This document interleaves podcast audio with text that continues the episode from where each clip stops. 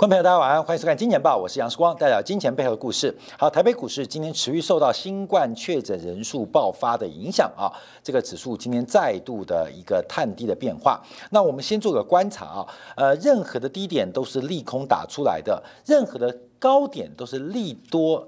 给创造出来的，所以在新冠确诊爆发之后，台北股市会不会见到一个短线的低点？那我们可以持续观察，那是不是视同为利空出尽？可是新冠确诊可能在金融市场当中叫做利空出尽，但台北股市接二连三，还有哪些利空？我们可能要从缺水跟缺电。来跟大家分析跟谈起啊啊，那我们讲说啊，先把新冠呃确诊的这个呃交代结束啊，因为在全球股市的过去一年经验当中啊，事实上不管是日本、包括韩国、包括印度，就是包括东亚各个经济体啊，在新冠确诊爆发之后，其实对于金融市场的冲击，反而是对于货币跟财政政策的利多期待，所以跌幅其实都不会太大。那另外从五月份。台湾的加权指数截至今天为止，整个月，这个月啊，从五月一号到五月十七号的跌幅是百分之十二点六。我要跟大家报告，月这一次的下跌应该是长空的开始跟长空的起点。可是长空不会天天跌啊。我们以一九九七年亚洲金融风暴为例。当时是从九月份起跌，也就是一九九七年九月份做长空起起跌，当时月跌幅是百分之十点七四。两千年的网络泡沫，当时台北股市最后跌幅高达了将近七成。起跌的两千年四月份，当时的月跌幅是百分之十点九三。两千零八年次贷海啸，那当时的起跌点。是前一年，就是两千零七年的十一月份，当时的月跌幅是百分之十一点五八，长空起跌的第一个月份，从一九九七年，从两千年，从两千零七年观察，大概在百分之十点七四到百分之十一点五八的月跌幅。那现在啊，今年的五月份。台北股市的跌幅，截至今天为止，已经来到百分之十二点六，也就是从过去长空起跌的观察，可能短线上要继续下探的压力，可能在这边会暂时的终止。那并不是建议大家转为乐观，而是在很多的反弹过程当中，会让你改变信仰，很多的回升跟这个呃修正过程当中。均值修正过程当中，可能会影响你对于长线的看法，可能明天大涨，可能后天大涨，可能结算大涨，会影响你对于长空看法。所以，我们先在这边跟大家做预计、预估啊，就从君子的角度跟历史经验做观察，长空的起跌不代表一个月跌完长空，而是在呃每个月份跟每个季度逐步的一个缓跌。当然呢，月跌幅可不可能超过百分之十二，超过百分之十五？会。在最后赶底阶段会出现非常大的跌幅，但应该啊，从五月份的一个转折做观察，台北股市的月跌幅应该已经得到了历史上统计经验的。相对的离散的峰值，这替大家做一个关注跟留意啊。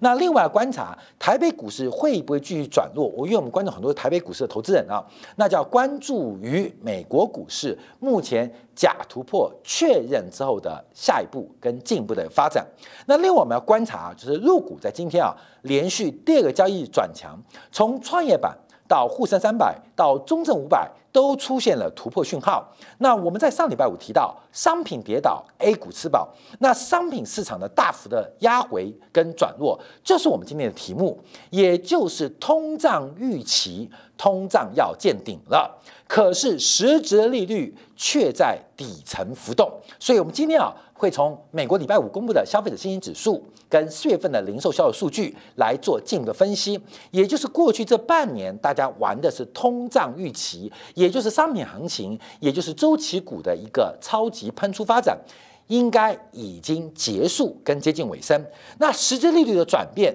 可能是从第二季开始到下半年一个非常关注的一个焦点。好，那再回到台北股市，利空出尽了吗？新冠疫情的确诊人数，可能这个利空对于台北股市在价格市场当中已经充分反应。可是等待而来的是下个利空，也就是台湾缺水的问题。从目前北部、中部到南部，外面我们看到台湾目前面临到统计以来最大的旱灾。最大旱灾，包括北部最重要的石门水库，目前的蓄水量恐怕按照目前消耗的速度，仅剩下十六天就会用完。那另外包括了全球最重要的半导体生产基地新竹，从永和山水库、宝山水库、宝山第二水库，我们看到目前可用的这个用水量大概也在两周左右。另外包括中科啊，包括中科，像苹果五纳米的晶片都在。台中生产，而中科台中的用水量，从鲤鱼潭水库跟德基水库可能都只剩下十天。我们从对比一下，目前台湾缺水的问题是非常严重。在目前台湾执政当局非常糊弄跟习惯用对赌的方式来面对自然灾害，不管是新冠疫情。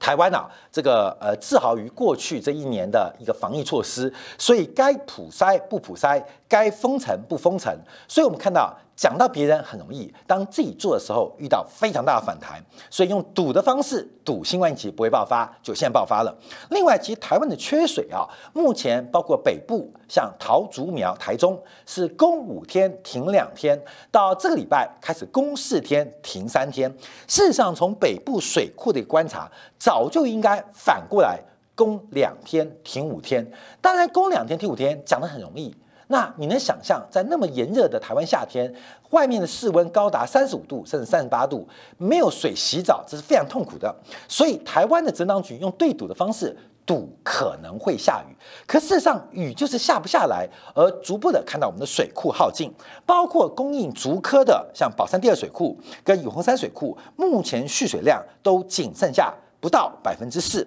另外，我们看到中部的水库，像鲤鱼潭水库、像德基水库，更是这个水库建立以来最低的历史水位。我们再看到天气啊，因为未来一周啊，基本上没有太多下雨机会，顶多明天早上。我们看到，包括黄淮平原、包括长江江南地带出现大雨。这一次因为太平洋副高压的关系，使得整个梅雨梅雨往北移了五百公里。不是只有台湾缺水，包括闽南，包括了广东东部，像梅州都出现大小不定的干旱。可是台湾的干旱更为严重，这主要就是副高压的影响。那这到底是反声音现象之后必然发生的变化吗？可是面对这个现象，人这是天灾还是人祸？人祸居高，因为该做不做，使得台湾在五月底到六月初，在新冠确诊人数被市场价格。消化之后，下一个利空，它不仅仅是台湾的利空，也可能是全球科技产业链的进一步的巨大利空。我们现在从这个呃天气变化来做观察，所以我们一直提到，呃这一次啊，除了新冠疫情之外，台湾缺水的问题非常严重。梅雨季应该已经过了快要一半了，可是目前梅雨迟迟不来，梅雨不是不来，而是受到太平洋高压。啊，副高压的影响，呃，往北大概将近五百公里，所以台湾雨下不下来。那等待台风吗？可目前按照赤道的这个热带低压啊，这个发展的速度，似乎台湾的台风可能要等到七月甚至八月以后。所以这个缺水问题，它不仅影响台湾的生活，那更重要的是对于全球电子科技的产业链将会产生什么影响？大到半导体，低到。包括了印刷电路板，包括了这些电路板的切割，都需要大量的用水，会有什么影响？这就是五月底到六月份台湾即将面对的一个压力跟发展，也提醒观众朋友特别来做留意。那不管新冠疫情，不管是缺水，那缺水之后就是缺电，那更重要的是它的背景是台湾的资产价格严重的泡沫化的现况，而这个泡沫化碰到的天灾。碰到的人人祸，这个破灭，这个压力就非常非常的大啊。所以，我们看到我们要马上回到美国礼拜五公布的数据。美国五礼拜五啊，公布了一个很重要的，就密西根大学公布的消费者信心指数啊。美国消费信消费者信心指数啊，通常有两个，一个是这个经济智商会 Conference Board 的这个经济呃经济呃消呃信心指数调查，另外就是密西根大学长期追踪的美国消费者信心指标。那公布出来啊，这个四月份的消费者信心从八十八点三。大幅滑落到八十二点八。那我们跟他报告，这数字是一百为中介值，一百以上代表乐观，一百以下代表悲观。所以这个数字也代表我们看到，从五月份的消费者信心的初值，可以看到美国的消费者。领先指标应该在四月份见到底点，我们等会看其他数据，似乎也同步的呈现这个脉络。从整个美国经济的领先指标，从采购今年指数到这个礼拜五公布的消费者信心指数，美国这一波财政刺激跟货币宽松的周期高点，应该在四月份已经发生了。所以不仅是采购信心、采购经理人指数，不仅是消费者信心指数，包括经济的领先指标。股市的发展，道琼指数、标普五百，更不要讲到纳斯达克、纳斯达克啊，这个科技股指数都已经在四月份、五月初见到了绝对高点。好，这个现货见高点，而这些都是领先指标。好，那领先指标为什么会大幅滑落？那我们从几个数据做观察，主要是通货膨胀跟物价上涨的压力，使得消费者对于未来的消费前景保持非常忐忑不安的一个发展。所以，消费者对未来一年的通胀预期创下了二零一一年以来新高。我们常提到，其实通货膨胀的预期是好事，可是通货膨胀。不见得是件好事。随着昨天消费者信心当中对于通胀预期转趋积极，可是对于消费信心下滑，美国股市礼拜五是大涨的哦。主要的预期是货币退场，也就是加息或 QE 紧缩可能会延后，甚至期待进一步的财政刺激，也刺激了美国股市从传统产业。到医疗生计，到科技股的全面反弹，那基本上这个反弹啊是不切实际，所以我们今天结论会提到了通胀预期现在可能到了底点，顶点到了顶点啊。从消费者信心指数，从昨天公呃礼拜五公布的零售销售数据，通胀预期大宗商品的价格应该在第二季会接到绝对高点。可是通胀预期降温，第一个反应不会加息，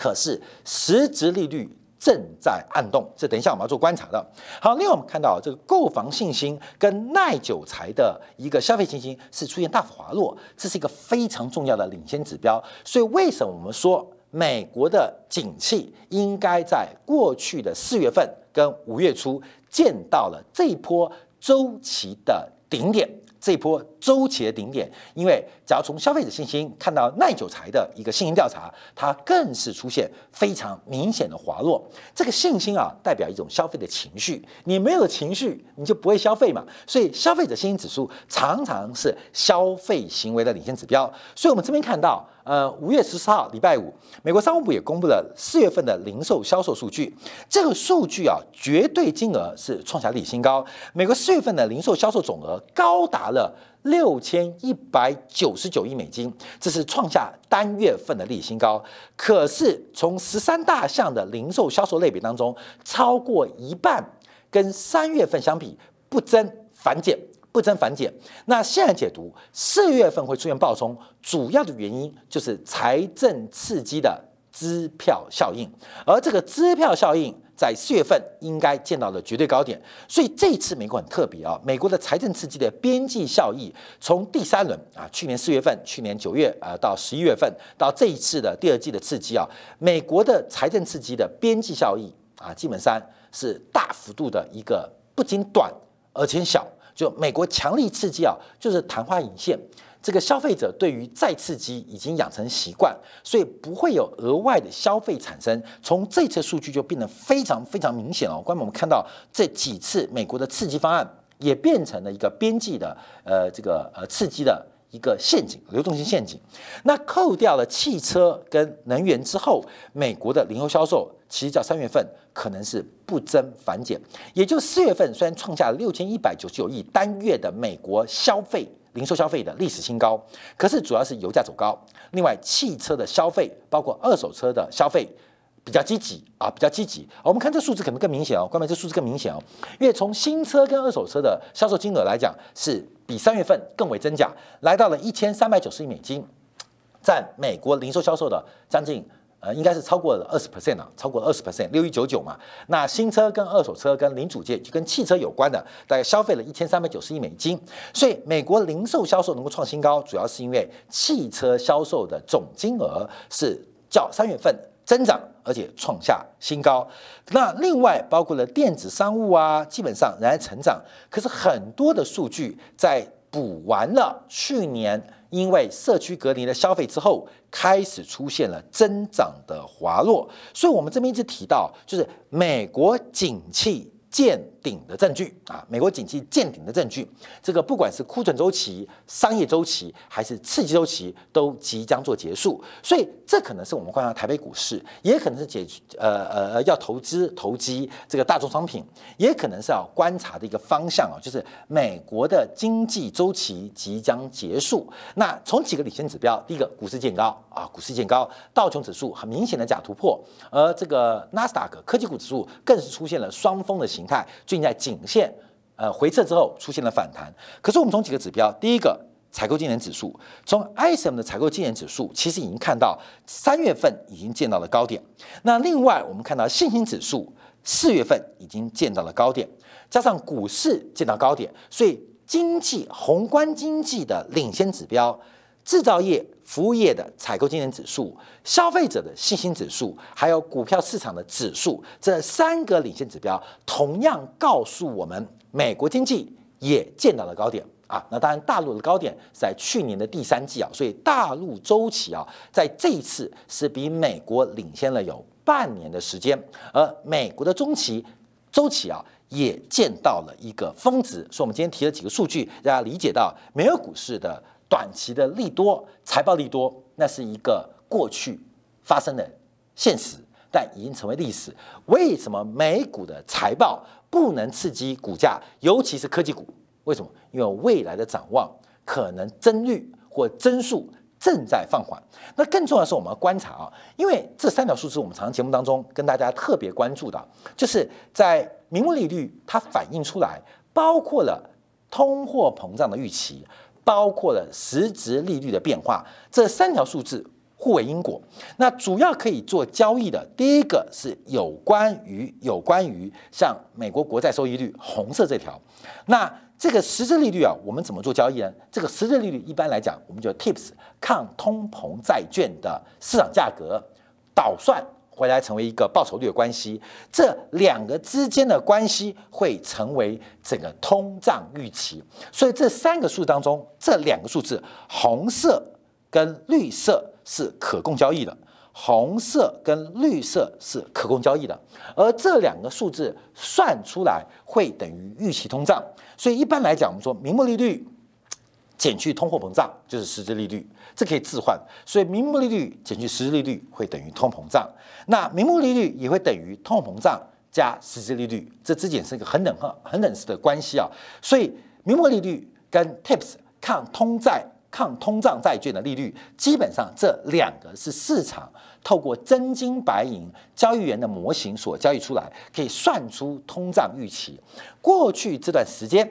这半年，从航运、钢铁、塑化、纺织的大涨，主要交易的就是通膨回归的通胀交易啊，通胀交易。可是从通胀交易观察，我们看到目前的通胀预期，就我们今天提到，应该已经见到了峰值，见到了顶点。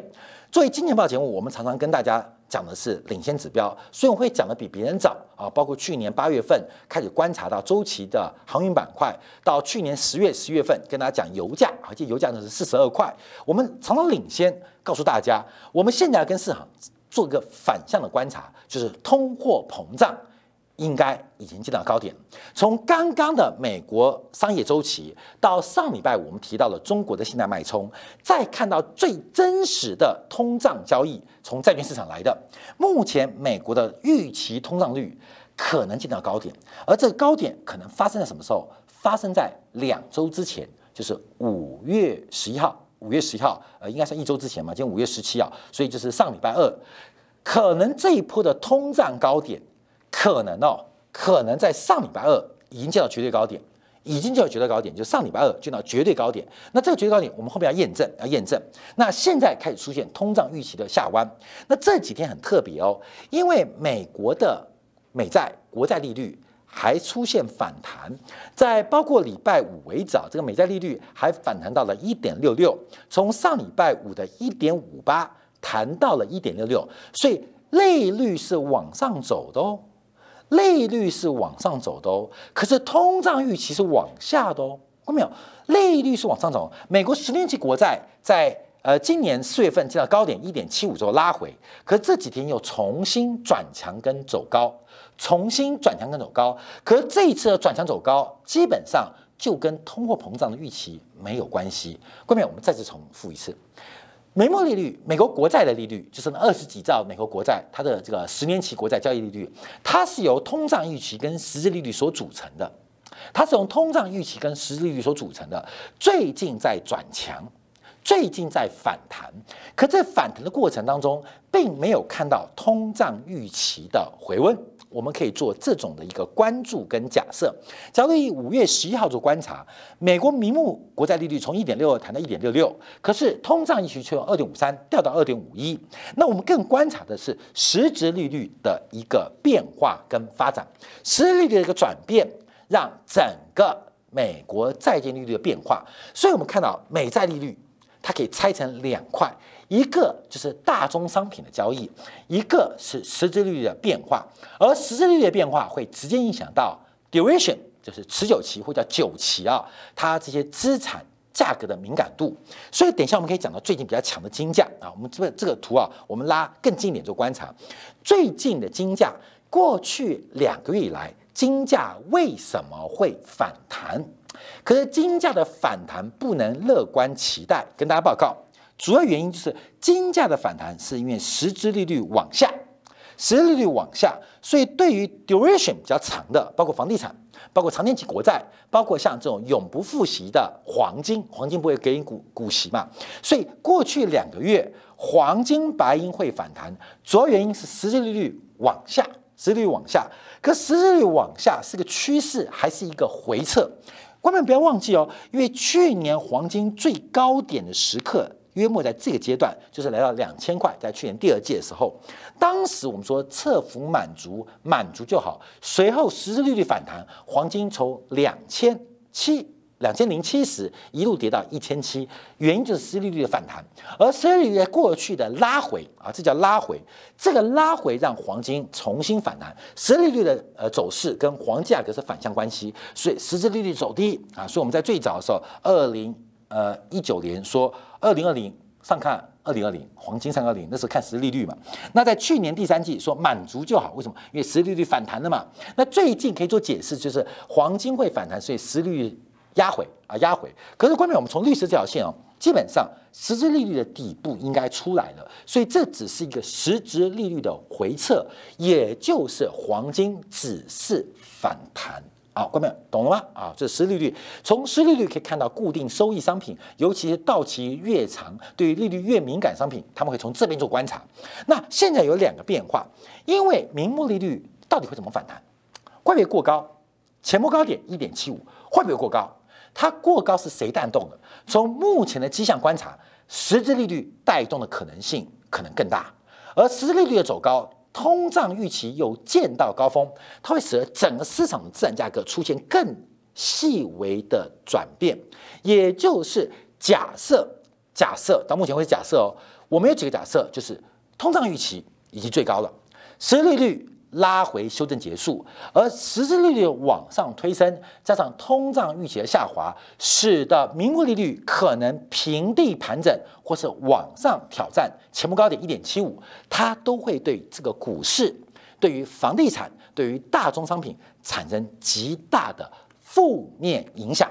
负面冲击，这是我们最关心的。所以我们在过去一段时间不断分析这个图啊，那我们现在进一步把它拆开来，让大家了解到。怎么做宏观经济的观察，甚至可以落实到或使用到你的投资应用之中，就是观察这三条线的变化。这三条线的变化会决定市场上是多还是空，是走周期股还是走成长股，是走高科技还是要走传统产业。从这边观察啊，我们就要跟大家提一下，就我们今天标题啊，通膨胀可能预期已经见到了顶点。啊，已经零点领先指标告诉我们的，而至少要特别观察实质利率，它目前暗动的变化，将会成为今年从第二季开始一个非常重要的变数。基本上利率走高，可能对于市场上的资产价格会产生非常负面的变化。分享给大家。好，稍后我们会针对啊，从农产品到比特币，全球的农产品。大宗商品，包括大陆的黑色系，都在做拉回。要怎么做观察？这是最后一个泡沫破灭的警示吗？那比特币也好，加密货币也好，包括了黄豆、小麦、玉米，包括黑色系拉回，又应该怎么做一个市场宏观的解读呢？谢下在今天部分为大家做进一步的观察跟掌握。